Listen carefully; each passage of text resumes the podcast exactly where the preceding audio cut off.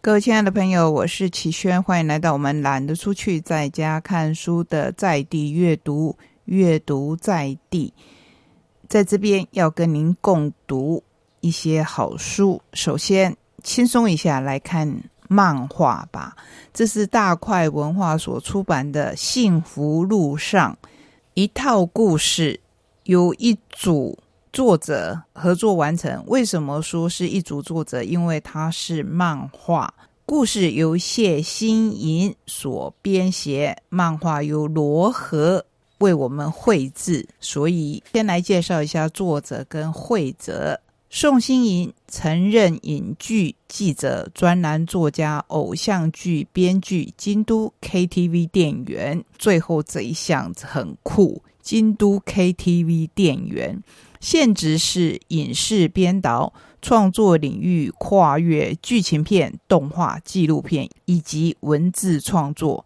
台大政治系毕业，曾经旅居日本京都两年，所以他有我们刚才说的很酷的那一项职场的经验。美国芝加哥哥伦比亚艺术学院电影硕士，主攻编导。二零一零年回台筹备制作处女作动画电影《幸福路上》。二零一八年完成以后，横扫国际影展，荣获金马奖最佳动画长片、台北电影节最佳动画及观众票选奖、首尔国际动画最佳动画长片首奖、东京动画最佳动画长片、斯图加特动画节最佳动画长片，点点点，也就是得的奖还不止。我刚才跟你说的“肉肉等”的这一个名单，基于京都生活见闻而写成的短篇故事集《京都寂寞》，二零一五年于台湾出版，二零一九年在日本发行，颇受好评。今天我们要介绍的就是刚才我说的得奖“乐乐等”的名单这一套《幸福路上》。那当然，我们现在看到漫画。漫画是比文字更容易读的，所以当然一定要介绍这一位把它转成漫画的绘者罗和，台北艺术大学动画学系毕业。作品的核心来源时常为时间、记忆、生活的尘埃，喜欢探索画面及其形式的拆解、组合、玩味。毕业以后，持续以二 D 动画制作。插画为乐，首部个人动画用一天的时间回忆我，入围国际影展且获得台中国际动画影展的奖项，并且曾经为陈绮贞 MV 小船周刊编辑宣传短片第一次等进行影像制作。二零二一年发表的 MV 作品《兔子洞》，花费两年的时间。琢磨影像为迄今动画代表作之一。二零一八年推出集短篇漫画《许愿池》，获得回响后，开始拓展漫画作品，并且以个人短篇漫画礼物赢得日本鸟取国际漫画竞赛优秀赏。鸟取这个地方非常的特殊，因为有两位日本有名的漫画家出生于此，就是柯南。跟鬼太郎这两套作品的作者都是这个地方的人，也因此会有一个鸟取国际漫画竞赛的奖项。我觉得也就不是那么的稀奇了。那这个当然是有一点冷知识。回头来介绍这一套书《幸福路上》。每个平凡的大人都曾是不平凡的小孩，走过儿时的点点滴滴，重新找回纯真的自己。这一套漫画的主角叫做小琪，这个名字真的很菜奇啊！也是我们周遭很多人会有的小名。他也许叫做佳琪，也许叫做玉琪，也许叫做天琪等等。可是小明就会是小琪，小琪从小叫到大，所以也就难怪腰带上的宣传会说“笑中带泪，泪中有爱”，希望能够打造我们台湾的樱桃小丸子。幸福路上这一套书现在是卷一跟卷二，我们也很希望可以不断不断的看到这一套漫画。真的是打造台湾的樱桃小丸子，小琪非常的可爱，是一个小学生。然后他有一个好朋友叫贝蒂，贝蒂是一个混血儿，他的身世比较复杂。我们在这里面还看到小琪的很多同学，甚至是他的亲戚。我印象很深的是，他有一个文青的表哥，跟他讲话都用台语，所以我们在这里面就会。看到台文，本来我预期这个角色是不是会变成所谓的愤青，或是我们所谓的绝亲？可是后来他的发展是到了国外以后，慢慢的在当地落地生根，成为了美国人，变得非常真实的情况，就定居在美国了。所以这一套漫画真的是有效。有泪，看起来会哈哈大笑；有些地方又会让我们沉思。介绍给大小朋友这一套幸福路上。接下来要跟各位介绍比较少出现在我们节目当中的杂志。杂志本来我们就介绍的少，这一本出现的更是偶然。某一天我去逛书店，然后看到联合文学。第四百四十期，也就是二零二一年六月号的标题是《千江有水千江月》，出版四十周年纪念。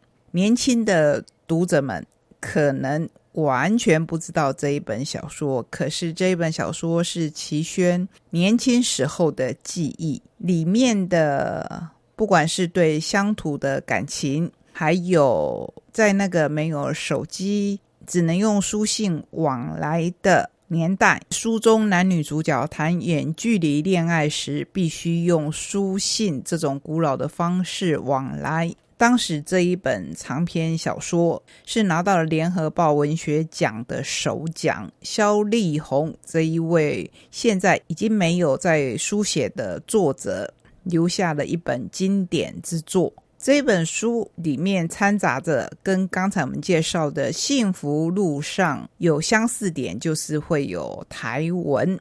不过在四十年前，你应当可以想象，其实还是受到很多很多中国文学的影响，不管是张爱玲，甚至是《红楼梦》。当然，这一期的联合文学不止介绍《千江有水千江月》出版四十周年的纪念，里面有很多人就他们读过这一本书给出的书评，还有更多其他的关于文学的讨论。如果你有兴趣的话，其实可以去找来看一看，看一看四十年前的小说是什么样的风貌，也可以看一看。现在的文学杂志到底在介绍什么？首先要跟您介绍独步文化的《惊喜百鬼拾遗》。听到这个总名称，你是不是就想到了作者了？没错，作者是金吉夏彦。之前我们曾经介绍过河童，今天要跟您介绍的是天狗。据说天狗是坠入魔道的人。既然如此不堪，怎么会受人崇拜呢？昭和二十九年夏天，背负家人期望就读私立财源女校的高中生吴美游记，连续经历两起害人案件后，前往拜访曾帮助他的侦探。不巧一元千金小春美弥子正在商谈委托事宜。原来他的好友美智荣在高尾山上失踪，街坊谣传是遇见了天狗，遭到神隐。所谓神隐这个字眼，随着《神隐少女》这一部电影，相信大家不会陌生，就是消失的意思。美弥子和美游记颇为投缘，相约到高尾山探查，却衰落陷阱。另一方面，美游记的忘年之交《西坛月报》的记者。中禅寺墩子得到消息。有一对女同志恋人的遗体，分别在高尾山和嘉叶山寻获，而且其中一人的身上居然穿着失踪的美智荣的衣服。跟天狗渊源深远的两座山上，竟有三名女子离奇遇害，果真是妖怪作祟，或者当中有什么因缘？逐渐培养出默契的墩子和美游记，加上作风前卫的美弥子，他们能否驱散迷障，还原真相？这是这一系列的作品之一，令人佩服。我们很希望积极下咽，可以不断不断的写下去，让我们更了解日本很多的所谓民俗妖怪。既然说到日本，我们来介绍时报所出版的《怪兽大阪》。大阪是一个非常有意思的城市。这一本书延续都市侦探的城市观察风格，也就是李清志这一位作者他一贯的城市观察风格，深入大阪这座怪兽城市。从如何进入大阪城开始，带领读者在这座奇怪的城市里漫游，就像是老鼠在气死孔洞中穿梭一般。除了猎奇赞叹之外，也试图去解释所有怪异现象背后的意义与原因。李清志认为，《怪兽大阪》是最热闹、最富趣味的一本书，凸显出每个城市的确有不同的性格。认识城市就像是认识一个人，不能只是看外表长相来观光而已，也要认识他的成长背景，包括他的历史社会研究。本书就是李亲自在穿街走巷、品味生活、赏析建筑之中写下一般人未曾认识的大阪。说到大阪，去过或是没有去过的朋友们，你们想到什么呢？李清志这一位建筑学者，这一次带我们看的是大阪这个城市，因为他曾经写下京都和江户，江户就是现在的东京，江户时代的大阪和京都、江户并称为三都。日本产经活动最畅旺的大阪，被誉为天下的厨房。明治时代，兰学昌盛，兰学就是荷兰学，也就是外国传进来的学问。和洋并进的繁华大阪，和就是日本，洋当然就是西洋。人口数曾一度超过东京，博得大大阪之誉称。尽管二次大战后，由于一级集中的官方政策，造成东京独大。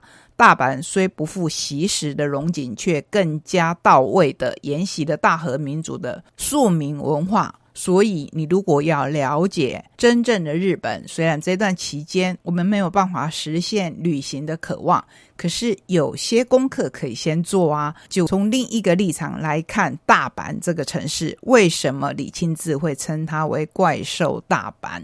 最后，我要来好像做预告片一样。跟各位介绍新经典文化最新出版的《十月终结战》，一个吻，一声咳嗽，不经意的握手都能杀人。一九一八年，西班牙流感夺走超过五千万条人命。一个世纪以后，国际旅行更频繁，城市人口更密集，工位考量被遗忘之际，一场大疫。卷土重来，人类再度面对最可能摧毁世界的力量。说到这边，让你想到什么？你一定说：“齐轩，你在讲新冠肺炎吗？”我不是在讲新冠肺炎，我甚至不是在讲一本记录书，我在讲一本在新冠肺炎流行之前就由作者劳伦斯莱特写成的小说。有没有让你？起鸡皮疙瘩了，这么的巧合，预言的这么准，乃至于人家称这一本书是惊悚的寓言小说。一切从一宗发生在印尼的集体死亡事件开始。传染病学家亨利为了研究来到印尼，接着追踪染病后前往麦加朝圣的印尼回教徒。眼看疫情即将反扑美国。局势一发不可收拾，全球公卫专家学者都全力要防止扩散。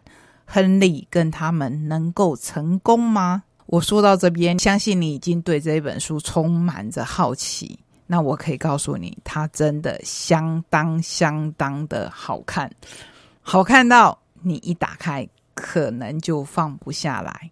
所以下个礼拜我们要详细的介绍这一本由普利兹奖得主、畅销作家、电影编剧、剧作家劳伦斯·莱特所写的《十月终结战》。我觉得莱特还有一个非常特殊的身份。如果我刚才介绍的内容让你会以为他是一位医生，或是一位记者，或是工位的专家，那么他的身份真的会让你吓一跳。他同时还是呼度蓝调乐团的键盘手，有没有让你期待？所以最后才要预告这一本小说。